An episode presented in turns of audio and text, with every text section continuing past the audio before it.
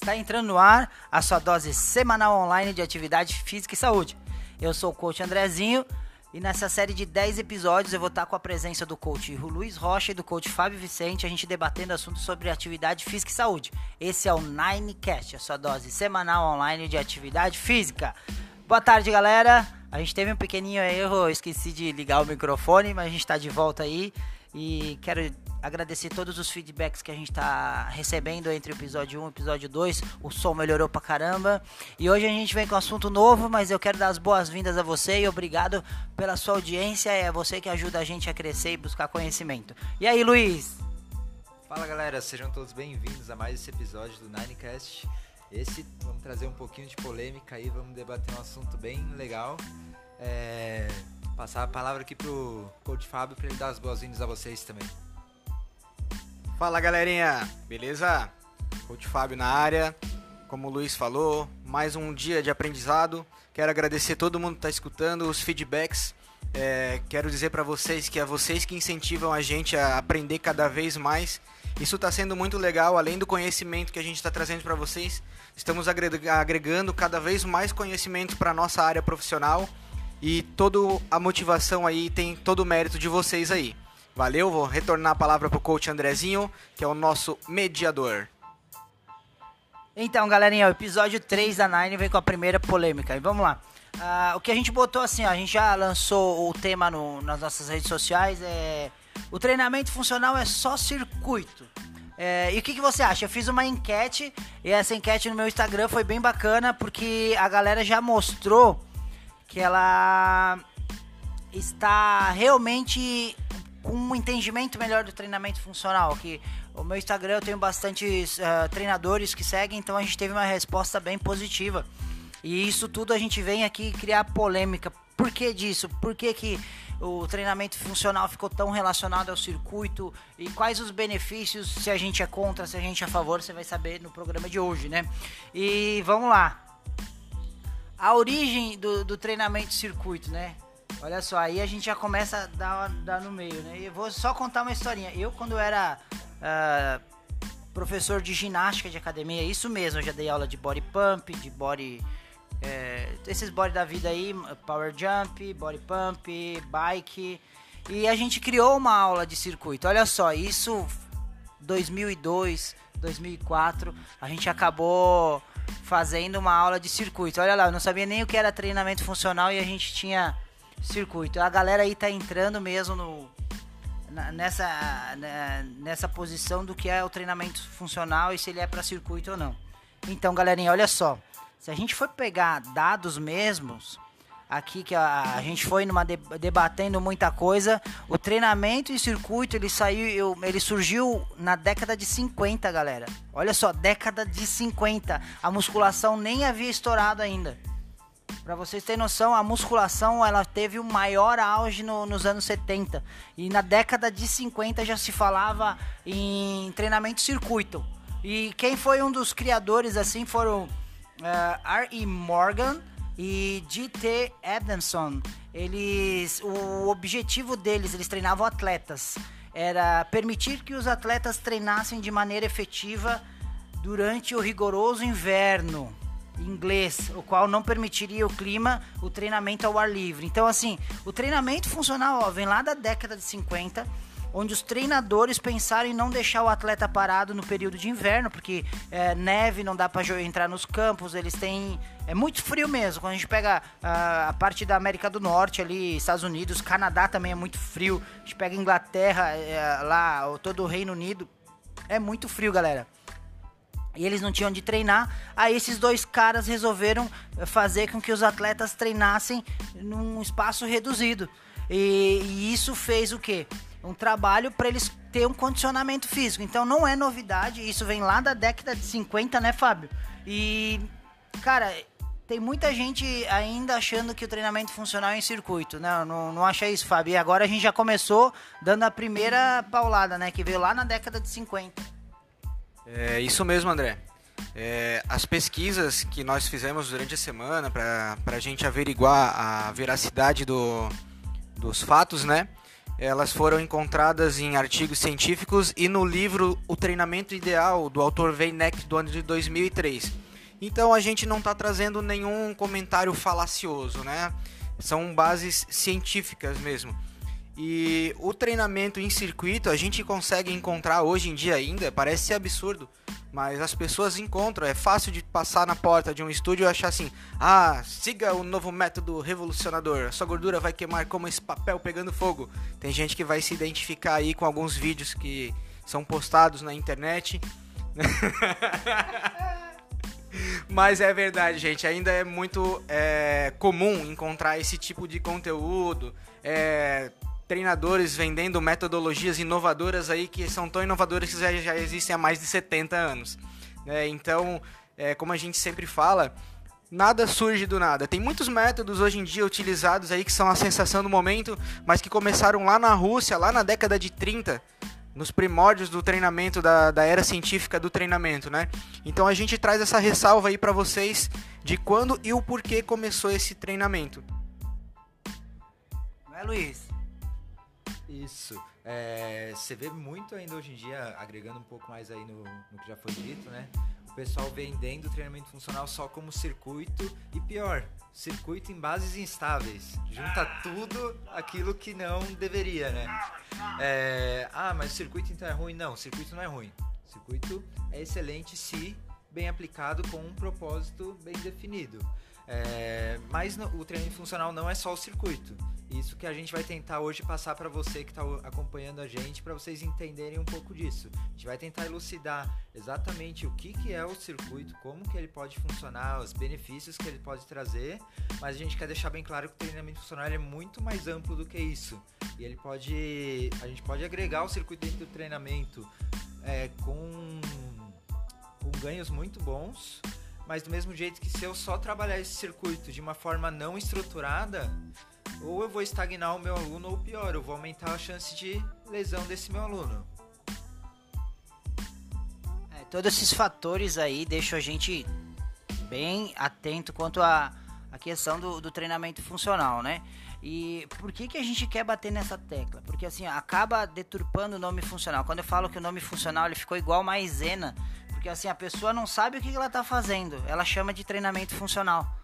Cara, e treinamento funcional eu bato na tecla, existe uma metodologia, existem os padrões de movimento, é, existe uma forma mais adequada de, de se aplicar.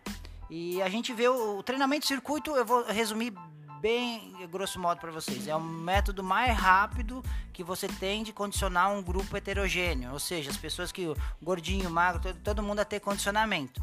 Porém, a gente acaba ah, deixando de lado a individualidade biológica da pessoa, individual, é, princípio da individualidade. Então aí já cai um pouco.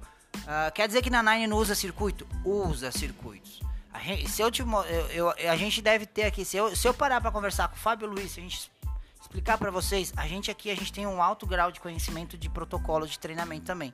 Cara, a gente consegue fazer é, estilos de circuitos totalmente diferentes para vários tipos de públicos diferentes também. A gente pode fazer uh, circuito em trisete piramidal, a gente pode fazer uh, circuito com, utilizando os movimentos agonistas, uh, antagonistas. Cara, é muita coisa. Circuito usando protocolo de bala, circuito usando protocolo Tabata.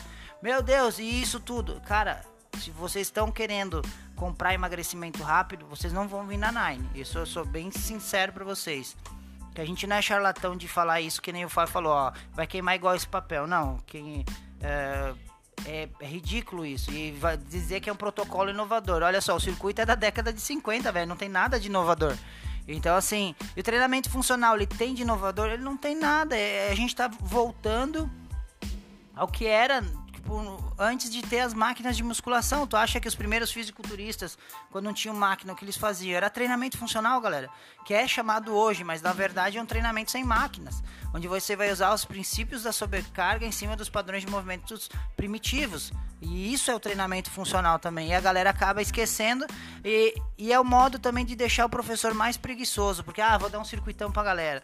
E a gente pega redes que, que elas abrem com com esse propósito, né? Dar um circuitão pra galera e toma um shake no final e emagreça 50 quilos em, em dois meses. Cara, isso não vai contra o que eu penso, contra a minha profissão. Então, tudo isso a gente veio hoje para bater nessa tecla que não é só circuito treinamento funcional. E vocês têm que. Você, se é professor, tem um preconceito. Uh, principalmente professor de academia, tem um grande preconceito com o treinamento funcional.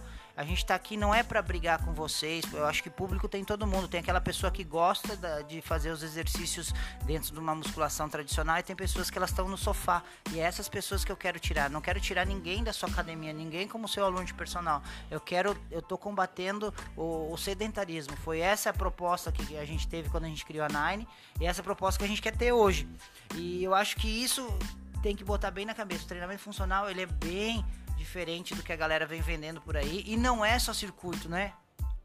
É isso aí, André. Treinamento funcional, como você falou, não é só circuito, como a gente falou em outros episódios, é, acho que acredito que foi no episódio anterior. O treinamento funcional nada mais é do que treinar com propósito, gente. Você vai ter um propósito para treinar e se você tem foco nesse propósito, você quer realizar esse propósito, você vai chegar para um bom treinador de treinamento funcional ou até mesmo da academia, por que não falar em musculação funcional também? Como a gente falou, a gente não tá aqui para tirar ninguém, tirar nenhum aluno de academia, até porque acontece bastante. Tem muita gente que vem para cá que gosta de máquina e o que que faz? Não fica, né, Luiz? Exato. É, o mais importante a gente sempre coloca, né? Tanto que é uma das nossas, uma, nosso slogan, é, seja como for, movimente-se. Então a ideia é justamente tirar a pessoa do sedentarismo. Muitas vezes acontece dela vir para cá experimentar nosso método e não se adaptar. Acontece. A gente não pode obrigar ninguém a gostar daquilo que a gente está oferecendo. A gente vai oferecer o melhor do nosso serviço, logicamente, mas também eu não posso obrigar alguém que não gosta daquilo a gostar. Do mesmo jeito que vai ter gente que nunca vai gostar de praticar nada. Aí paciência. É, em relação à questão do circuito e musculação, é, muita gente chega na musculação, às vezes monta um circuito de equipamentos e fala, oh, tô fazendo um circuito funcional. Não, está fazendo um circuito na musculação. Não deixa de ser um circuito, mas é um circuito na musculação, um circuito resistido, um, cir um circuito de força. Então entender que não é só porque é circuito que é funcional. Então ele abrange nessas duas linhas também.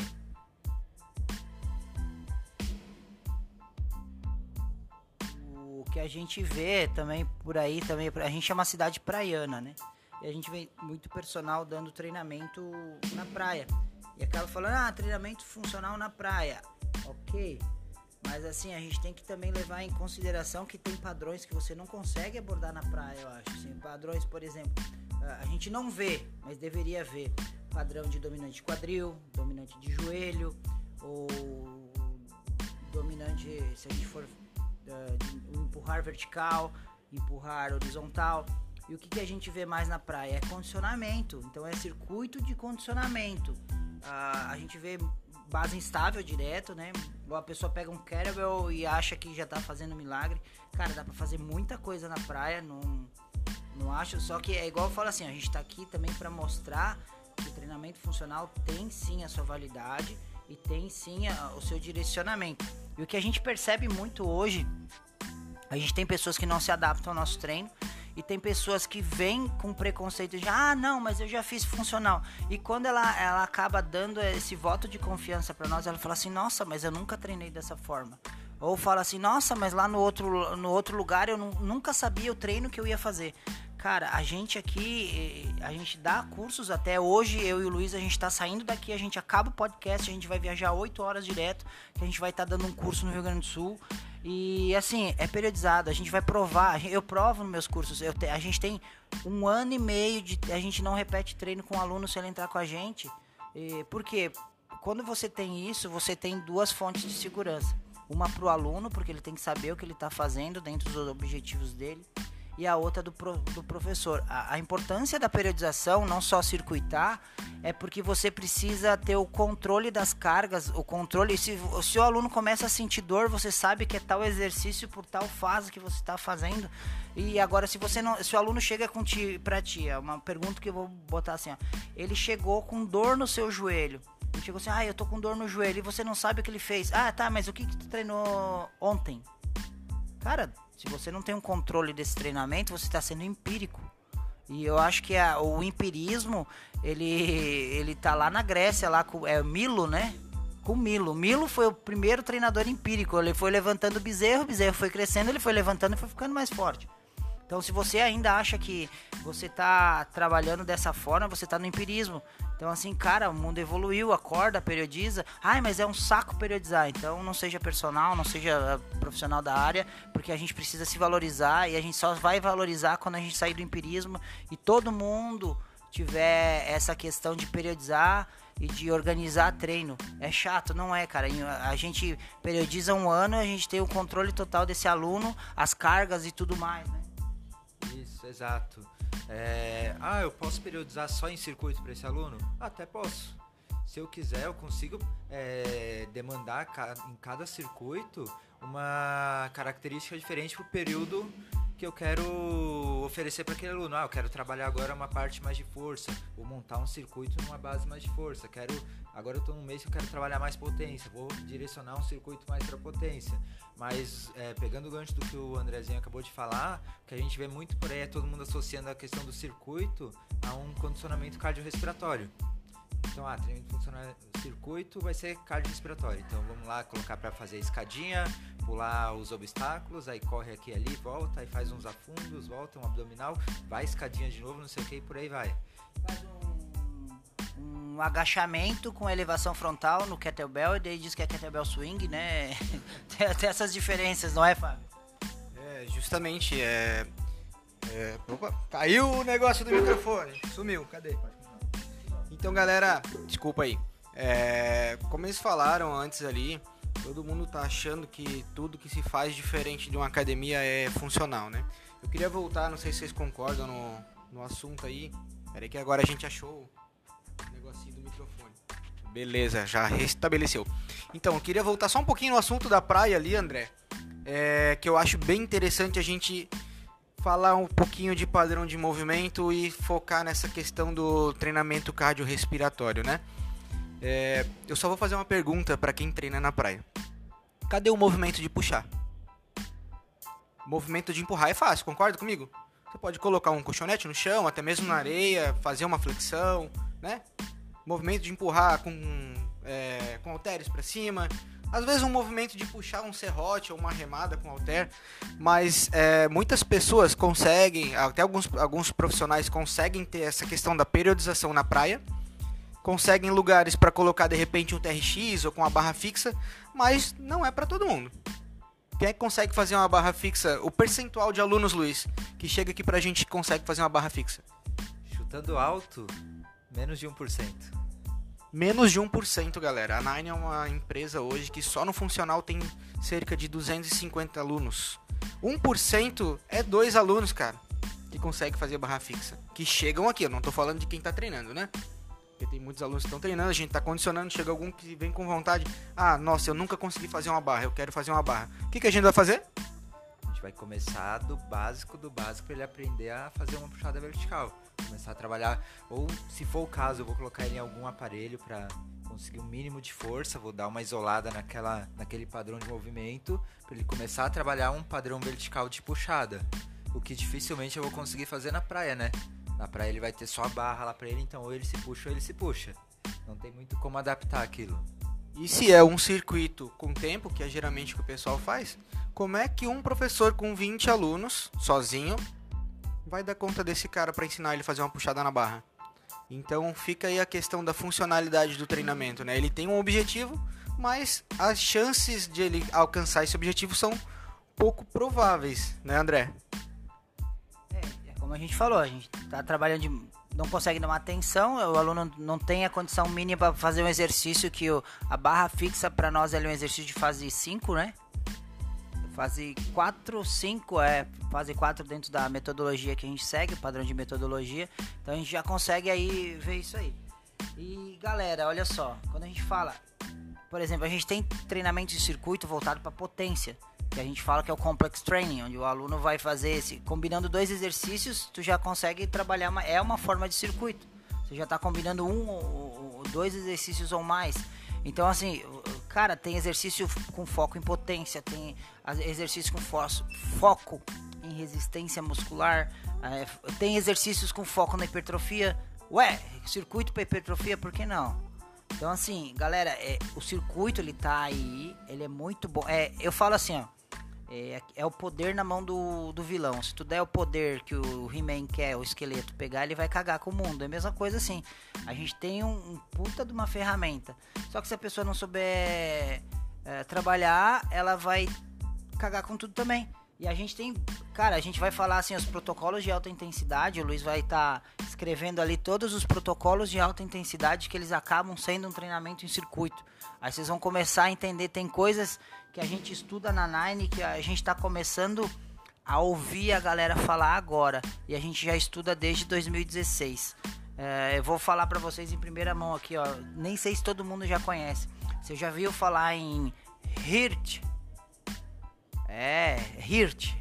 Essa mesmo, como eu falei. Vocês estão muito acostumados no HIT. High Intensive Interval, Interval Training. Entendeu? Vocês estão a, treinamento intervalado de alta intensidade. Mas o HIRT vocês não conhecem, porque é High Interval Resisted Training. Então o que, que quer dizer isso? Treinamento intervalado de resistência. Então, o que, que acontece? A gente tem um implemento de carga e a gente já estuda isso, cara. Eu tenho, eu tenho que achar no meu computador, mas eu tinha mais de 150 artigos falando disso que lá fora a galera já fala e não chegou no Brasil ainda. Então, assim, uh, tu imagina só como a gente tem uma base para trabalhar esses treinamentos de alta intensidade aqui dentro, porque a gente está sempre buscando bases. E a base do treinamento funcional no Brasil a gente tem muito pouca. A gente tem que ir buscar fora. E quais são, assim, ó, além do, do HIRT e do HIT, qual que é o outro que a gente tem aí, Luiz, que dá para estar tá abordando? A gente tem também o HRCT, que seria o High Resistance Circuit Training. Seria um treinamento circuitado de cargas altas. Então eu posso estar trabalhando, variando padrões de movimentos com cargas elevadas, focando mais em força, é, de forma circuitada. Então eu otimizo o tempo de aula do meu aluno. Muitas vezes aparecem alunos aqui que só tem 40, 45 minutos para treinar. Não Eles... só aluno, coach também. Eu também. é, a gente também muitas vezes não tem muito tempo para treinar, então a gente acaba usando por um protocolo do gênero. A gente otimiza o treino, circuita, fazendo um trabalho de força. É, variando padrões de movimentos, enquanto eu, eu depleto em um padrão, descanso desse, vou fazendo outro padrão de movimento, é, recuperando do outro, é, otimizo muito meu tempo. Às vezes um treino de, que demoraria uma hora, consigo otimizar para 20, 25 minutos, dou uma boa intensidade e consigo obter bons resultados desse treino. É, um adendo sobre o. Ainda sobre o treinamento na praia, puxar mais um pouquinho de polêmica. É, não só sobre o treinamento da praia, mas sobre o treinamento em circuito para grupos também. Uma coisa que é muito difícil de fazer é o controle de sobrecarga como que a gente vai fazer um controle de sobrecarga para um treinamento em circuito onde tem vários alunos envolvidos? Vai ficar na percepção desse aluno, certo? Muitas vezes esse aluno vai chegar num dia que não, não vai querer dar, dar o melhor de si, ou às vezes vai fazer pior, vai passar do, do tanto que deveria, podendo gerar um estresse além do, do que seria recomendado para ele naquele dia, por ele trazer algum tipo de lesão. Então, controle de sobrecarga é um dos princípios básicos de treinamento. A gente tem que ter um controle bom para trazer bons resultados. Se eu não consigo é, demandar esse controle com o meu aluno, como que eu vou trazer bons resultados para ele? Ah, falando nisso, a gente tem que até dar aqui as, um minuto até de silêncio, né? Porque o Borg morreu, né? O criador da escala de, bar, da escala de Borg faleceu essa semana. Então, eu acabei de ver agora que foi o que criou a escala subjetiva de esforço, né? Mas é tudo isso que o Luiz está falando é real. Aí vem um questionamento que a galera vai falar assim: tá bom, mas o CrossFit não é um circuito e como é que vocês têm controle de carga? Porém, treinamento do, do CrossFit ele não é aleatório, ele não é empírico. Existe um planejamento e um bloco de movimentos que a gente vai fazer. Quando o treinamento envolve um chipper, que é, é três ou mais exercícios, existe um padrão para se fazer, uma ordem para se fazer e principalmente a gente adapta ao perfil de cada aluno. Cada aluno a gente sabe as cargas que ele faz e a gente consegue adaptar. Então a gente sai um pouquinho dessa questão que um criticar a gente, porque a gente está falando um pouquinho desse controle de carga que muitas vezes não tem na na praia. E assim, quando o aluno chega sem tempo de treinar, é igual o Fábio chega pra mim. André, André, vamos treinar, cara. Eu tenho cinco minutos pra treinar. Porra, que sacanagem. Se vocês não perceberam, antes a piadinha do pouco tempo pra treinar foi pra mim, tá? Mas é. Cinco minutos não, mas eu já cheguei faltando meia hora pra terminar o treino. Mas, porém, porém, essa meia hora de repente acaba sendo um dos melhores treinos, né? Tô mentindo? Fala aí. Oi? Não chega a ser bom o treino às vezes? Ninguém- Lógico, consegue a gente consegue treinar em meia hora porque a gente trabalha com uma intensidade alta nas cargas certas, né? E a gente acaba tendo um resultado. A gente treina em meia hora mesmo. E é isso aí, galera. Não tem, é, não tem desculpa pra não treinar, né? São vários protocolos, como o pessoal falou. A gente tem protocolo que varia desde 4 minutos até meia hora, um pouquinho mais. Então, independente da quantidade de tempo que você tem pra treinar, é, você vai conseguir realizar o seu treinamento. Tá todo mundo com o negócio na mão aí. A, a Fura falou que precisa de, de mais um microfone, então cada um tá com um microfone a mais. aí, Fran, um abraço pra você aí. Obrigado por acompanhar a gente. Tem vários microfones, mas a gente tá usando um só pelo fato de ser mais prático aqui. É, então, galera, deixa, deixa eu abrir mais uma, uma polêmica aqui é, sobre o número e a ordem dos exercícios. Então, como a gente estava comentando antes, ele é o circuito, ele é um ótimo método para trabalhar com grupos heterogêneos, né? Heterogêneos em questão de composição corporal. Se nós formos falar em padrão de movimento, eu já não concordo com essa questão da heterogeneidade.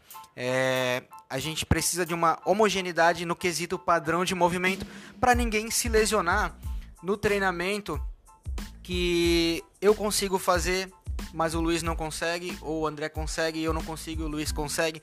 Então, tipo assim, ó, se você está num participando de um programa de treinos onde você acha que está muito intenso que você não sabe fazer aquele exercício, já é uma pulguinha atrás da orelha. Você precisa de um pouco mais de atenção em relação ao movimento para não acabar se machucando e não parar com um fisioterapeuta de repente, né? Porque a gente tem que pensar às vezes sempre na pior das hipóteses, porque todo mundo trabalha, todo mundo tem os seus compromissos de vida diária e uma lesão hoje atrapalha bastante, né, Luiz? Isso, acho que ninguém quer, ninguém procura um treinamento para se lesionar, né? Muito pelo contrário, pra gente aqui pelo menos a maioria das pessoas que chegam até nós vem para vem se recuperando de uma lesão. Ou alguma lesão já tem muito tempo na vida, ou ah, machucou jogando bola, sei lá, alguma coisa do tipo. Então ninguém chega aqui pra gente, ah não, vou treinar pra me estourar todo. Geralmente é o contrário. Então a ideia é a gente, que a gente consiga oferecer o melhor padrão possível para essa pessoa se desenvolver. É, entra aqui já um outro princípio do treinamento. É, eu tô falando em princípio de treinamentos, para quem é da área já deve tá, soar mais familiar, mas só para quem não é da área entender um pouquinho, a gente tem uma lista de princípios que a gente deve levar em consideração na hora de planejar um treinamento. Hoje eu já citei aqui o do, da sobrecarga, agora eu vou falar do princípio da especificidade. O treinamento ele tem que ser específico. Então a gente tem que sempre pensar no que aquela pessoa precisa para entregar aquilo para ela. É, como que eu vou ser específico para alguém se eu estou circuitando para várias pessoas e sem determinar o que aquela pessoa vai precisar fazer? Então, buscando um pouquinho ali um gancho do que o André falou do, do CrossFit, é, da questão das cargas, por exemplo. É, a gente vai ter dia no CrossFit para tirar as cargas máximas do aluno. Então ele vai descobrir com quanto ele vai ter que trabalhar nos outros treinos. Aí vai chegar em determinado treino, ah, de agachamento, por exemplo. Ele sabe que o máximo dele de agachamento é 80, 80 quilos. Ah, nesse dia ele vai trabalhar só com 50% da carga. Então aquele aluno que tem 80 quilos sabe que vai trabalhar com 40. O outro aluno que tem 120 quilos de carga máxima sabe que vai trabalhar com 60. E por aí vai. Então nesse quesito, o CrossFit consegue atingir o princípio da especificidade. Como que eu vou fazer para atingir esse princípio da, da especificidade num circuito? Dá, é possível. Vai dar um pouquinho mais de trabalho. Mas você acredita que, num geral, as pessoas fazem isso? Então, é, eu, eu vou compartilhar da minha experiência, que a gente sempre troca bastante é, informação com alguns profissionais da área, né? Cara, é, é muito difícil é, as pessoas periodizarem hoje em dia. A gente fala muito isso na área do personal training também, que tipo assim, se você é personal training e não periodiza, você tem que colocar a mão na cabeça e pensar se está na profissão certa. Porque como é que você vai passar um treino pro aluno onde você não sabe o que, que vai acontecer? Como é que você não vai prever o que, que vai acontecer com esse aluno, né? Até mesmo voltando na questão da praia ali, e aí eu vou fazer a pergunta para você. Você acha que dá para periodizar o treinamento na praia? A resposta é sim, né? A resposta é sim. Se é um treinamento cardiovascular, o que, que eu vou colocar no meu aluno? Um frequencímetro? Posso trabalhar com percepção subjetiva do esforço? Né? Saber como ele está se sentindo naquele, naquela intensidade, pedir para ele aumentar ou diminuir a intensidade do exercício. E como o Luiz falou, é, dos princípios do treinamento, galera, esses princípios não foram uma coisa que qualquer pessoa inventou do nada. Esses princípios foram criados pelo ACSM, ou seja, o American College of Sports Medicine, ou, ou Colégio Americano de Medicina Esportiva. Essas diretrizes, elas são antigas e como existe em qualquer outra área da saúde, diretrizes foram feitas com bases científicas. Então, se eu tenho lá nas diretrizes do treinamento que o treinamento resistido ele tem que seguir o princípio da sobrecarga, por que, que eu não vou periodizar o treino, André? É, então, é, eu acho que muitas vezes a questão de periodização vai. A maioria do personal acaba batendo cabeça porque a base universitária é muito fraca. Eles não saem com. Um, eu vou te falar que isso foi uma deficiência que eu tive. Eu não sabia periodizar. Então, assim, durante muito tempo eu fui um personal, tipo, conseguia, já tinha umas ideias, alguma coisas, mas eu sou sincero em dizer que eu não periodizava porque eu não tinha conhecimento. Agora, hoje, se eu fosse entrar de novo no mercado de personal trainer, eu ia, se eu fizesse um contrato, primeiro que eu não trabalharia mais mensalmente com o meu aluno, eu, eu teria um contrato, por exemplo, se ele fizesse três meses, eu apresentaria os três meses de treino para ele, e, e, assim sucessivamente. Mas eu acho que falta um pouco da base científica de dentro da faculdade, e daí para buscar fora um curso de periodização é caro. E se a gente pegar qualquer mundo de periodização, vamos dizer eu tô dentro do mundo do levantamento de peso. Ninguém abre. São poucos os treinadores que abrem pra, pra ensinar a galera. Aí o guru da musculação lá, o cara, treinador de atleta, ele não abre. Então, assim, as pessoas acabam ficando, eu acho, um pouco defasadas na questão da periodização. Isso, isso acaba. Você vai numa pós-graduação, o cara só dá uma pincelada, às vezes o cara só estudou, mas nunca treinou ninguém. Isso é importante, você tem que treinar alguém. Você tem que ou sentir você mesmo fazer a sua própria periodização e, e isso é muito importante. Uh, e, e, como o Fábio falou, que é importante de periodizar na praia, dá, por exemplo, você quer periodizar para corrida, cara, se e o frequencímetro já caiu há muito tempo. É isso que eu vou falar para vocês. Hoje a gente pode trabalhar pelo pacing. A gente tira, faz o teste de 1 km três vezes ou de 3 km, pega a média ali deu o pace dele. Se a gente quer trabalhar a 50% do pace, hoje tu vai trabalhar 60, usando as zonas de treinamento. É muito importante também, eu acho, dentro do saber quais são as zonas e por causa de das pessoas não ter essa experiência com periodização, que a faculdade é muito vaga na periodização, não entende de zona de treinamento Ninguém entende. Uh, hoje a maior briga com a galera ainda é volume e intensidade. Nossa, hoje eu treinei com muita intensidade. Tá, o que, que foi? Ah, fiz um monte de movimento rápido. Falei, não. Às vezes você treinou com muito volume e com pouca intensidade. Que às vezes, muitas vezes a intensidade está na carga, não na velocidade. Aí o que vai dar o implemento muitas vezes vai ser a carga da intensidade, nem sempre o volume é as repetições, a gente tem que entender tudo isso, né? E a, e a gente sente que ainda bate. E quando a gente vai fazer, por exemplo, os cursos que eu fiz de periodização, sou bem sincero para falar para vocês, são eu fiz três cursos. Um foi na Colômbia, né? Quando eu fui pra Colômbia, a gente aprendeu um pouco sobre periodização, mas foi pincelado. Quando percebeu que a galera não sabia, eles pararam e falaram: não, nós vamos criar outro curso na Colômbia de periodização porque queriam ganhar mais dinheiro da gente. Então, assim, ali eu já sabia um pouco, mas é em torno, galera, brincando assim, é R$ 2.500 curso por aí de periodização. Você vai entender. Se, se o cara é bom, vai ser isso aí e é um investimento, não é gasto. É tudo investimento. A partir do momento que você começa a entender uma forma de periodização, fica tudo mais fácil. E você consegue ter um controle melhor de tudo. a periodização, ela, ela vem para isso, né? Ela vem para fazer com que você entenda as métricas. Aí, como você não vai periodizar um circuito? E eu acho que dá para periodizar circuito.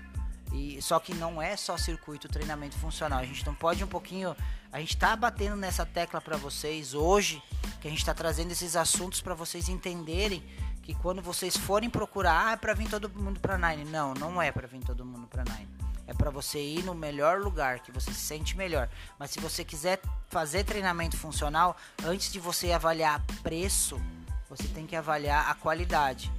Pô, é só circuito aí, ah, é só circuito. Cara, se for só circuito, são oito pessoas ao mesmo tempo, o cara vai cobrar 50, 60, 70 reais. Agora, se é um, um, um, lugar onde o treinamento funcional ele é individualizado, periodizado, ele vai ser de um valor alto. Porque tem uma alta entrega. Então é isso que é importante vocês saberem que, tipo assim, só o circuito vai chegar a um ponto, você vai estagnar, porque você vai entrar na na homeostase de novo, porque você está sempre fazendo o mesmo estímulo e o nosso corpo ele precisa de estímulos diferentes para gerar resultados diferentes, não é, Luiz? Isso, aquilo que eu tinha falado ali um pouquinho antes, né? Eu posso muito bem montar circuitos com variações metodológicas. Então eu posso é, focar um período do circuito para desenvolver a, o sistema cardiorrespiratório, posso focar um outro período do circuito para desenvolver força e assim ir periodizando para esse aluno. É... Agora, o que eu não posso é simplesmente entregar o mesmo estilo de circuito todas as vezes para os meus clientes, né?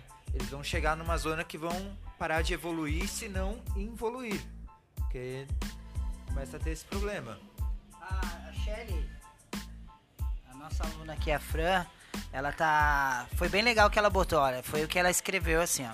A experiência que faz um profissional, a faculdade só dá a teoria. Mas na prática que você desenvolve a capacidade técnica e se melhora como profissional. É um conjunto de estudo e prática. Isso mesmo. Então, assim, ó, a gente tem essa participação da galera, tá começando a ficar bacana. E é justamente isso. A gente vai ter que sentir as, as variáveis do treinamento. Isso, não adianta você ter todo o conhecimento e você não saber aplicar. Tipo, você é um papa certificado e você não aplicar, não sentir no seu aluno, saber o que dá certo, o que dá errado.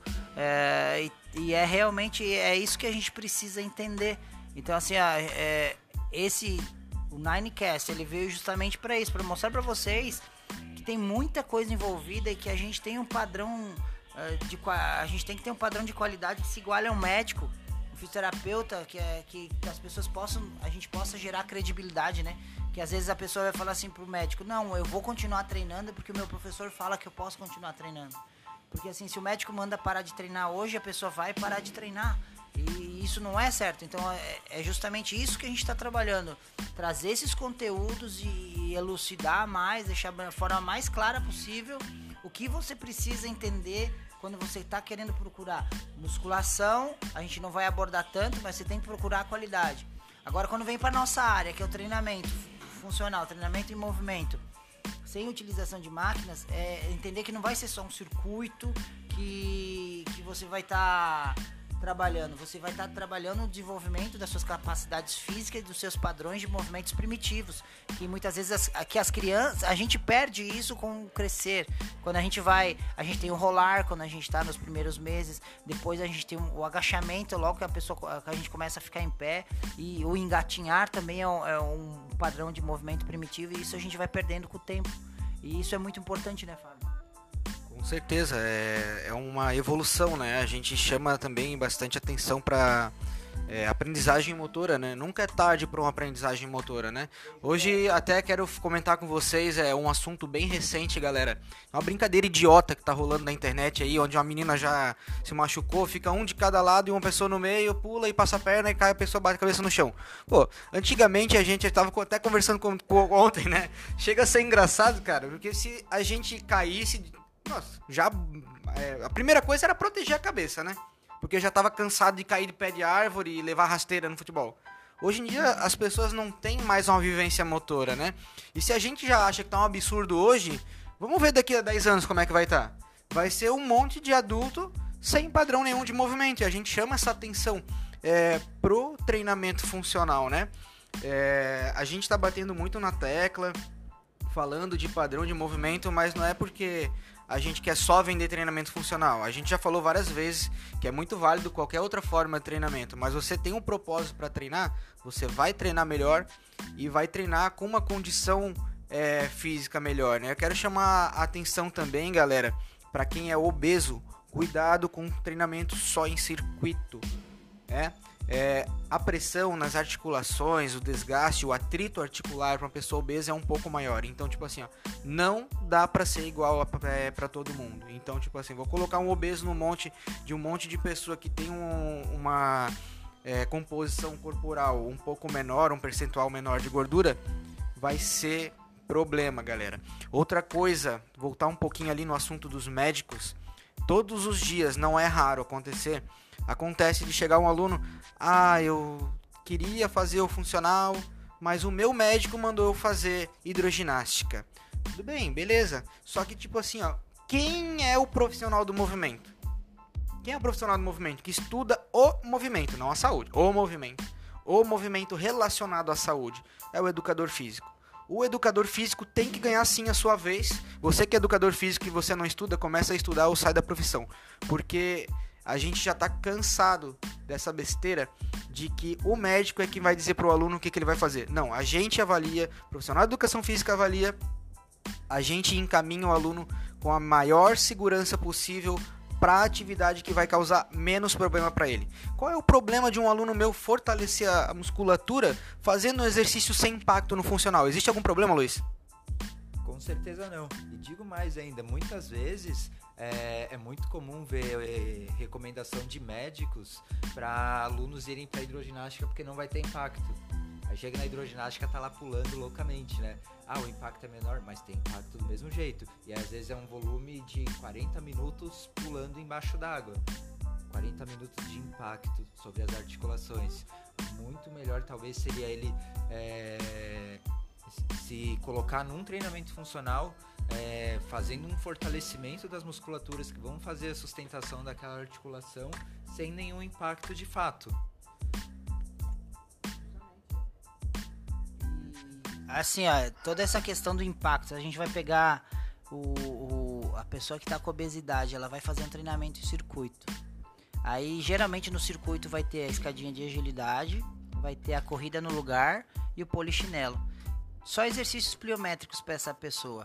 Ela está recebendo vezes 3 o peso dela em cima das articulações. Uh, vai gerar um ponto que ele vai começar a ele vai começar a ter um, um, dores.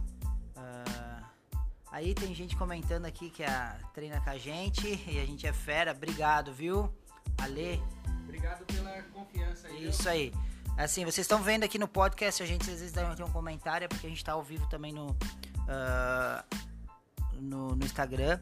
Mas galera, voltando ali, então assim, a gente tem que cuidar o impacto. A gente tem hidroginástica aqui também e ela gera impacto. É reduzido reduzido, mas se a pessoa tem um sobrepeso, o impacto é reduzido, mas nem tanto. Então a gente tem que entender isso também. Quem está pronto para fazer uns exercícios de impacto polichinelo? Por exemplo, a nossa aula uh, experimental CrossFit, ela é totalmente direcionada que qualquer pessoa consiga fazer em qualquer nível de condicionamento. E, e é isso que é importante. A gente tem que saber fazer a adaptação. Vamos lá, o que, que é ah, só mais uma aí, galera. Tem gente falando aqui, ó. É, que é, com a gente é uma relação de amor e ódio. Mais ódio do que amor. Mas é, a gente pensa o treinamento sempre com muito carinho, é, com bastante atenção. Às vezes não é só um simples fato de montar uma planilha. Eu já postei várias vezes no meu Instagram pessoal foto minha montando treino aqui na Nine. É, às vezes a gente tá com um livro do lado, a gente tá com o aporte ali da internet, dos artigos científicos. É, isso não é uma coisa que, eu, que a gente pesquisar. Ah, qual exercício é bom para tal coisa? Não, gente, isso aí não funciona desse jeito. A gente vai lá em cima de um método científico. É, hoje em dia a gente tem uma base de dados muito grande que é o PubMed. Então são só artigos científicos relacionados ao tema que a gente pesquisa E nesse artigo tem os estudos de autores famosos aí, pesquisadores universitários. Muitas vezes é, os melhores artigos, lógico, são das maiores faculdades do mundo, é, Harvard, Iowa, é, Oxford na Inglaterra. Então são muitos artigos que a gente sempre está lendo toda semana para é, proporcionar para vocês o melhor tipo de treinamento, né, Luiz? Isso, com certeza. A gente sempre procura se manter atualizado, tanto nessa questão de estudos quanto em cursos também, para trazer o melhor serviço possível para os nossos alunos aqui. É, e essa entrega, seja ela em circuito ou fora de circuito, falando de circuito porque é o tema nosso principal de hoje, né? Ela tem que ser 100% individualizada. É o que a gente acredita que vai funcionar. Se não for individualizado, como que eu vou atender as necessidades desse meu cliente, desse meu aluno? Então a gente vai focar em desenvolver conhecimento para atender as necessidades desse meu aluno. É, hoje vocês vão talvez ouvir a participação especial da minhoca nos latidos aí durante isso. Mas galera, a gente tá chegando ao fim do assunto de hoje. A gente abordou bastante o, o, espero que vocês tenham gostado. Que a gente abordou o treinamento funcional em circuito. A gente falou que ele pode ser usado, mas ele não é a regra, ele não é a base principal. Então eu quero agradecer de novo.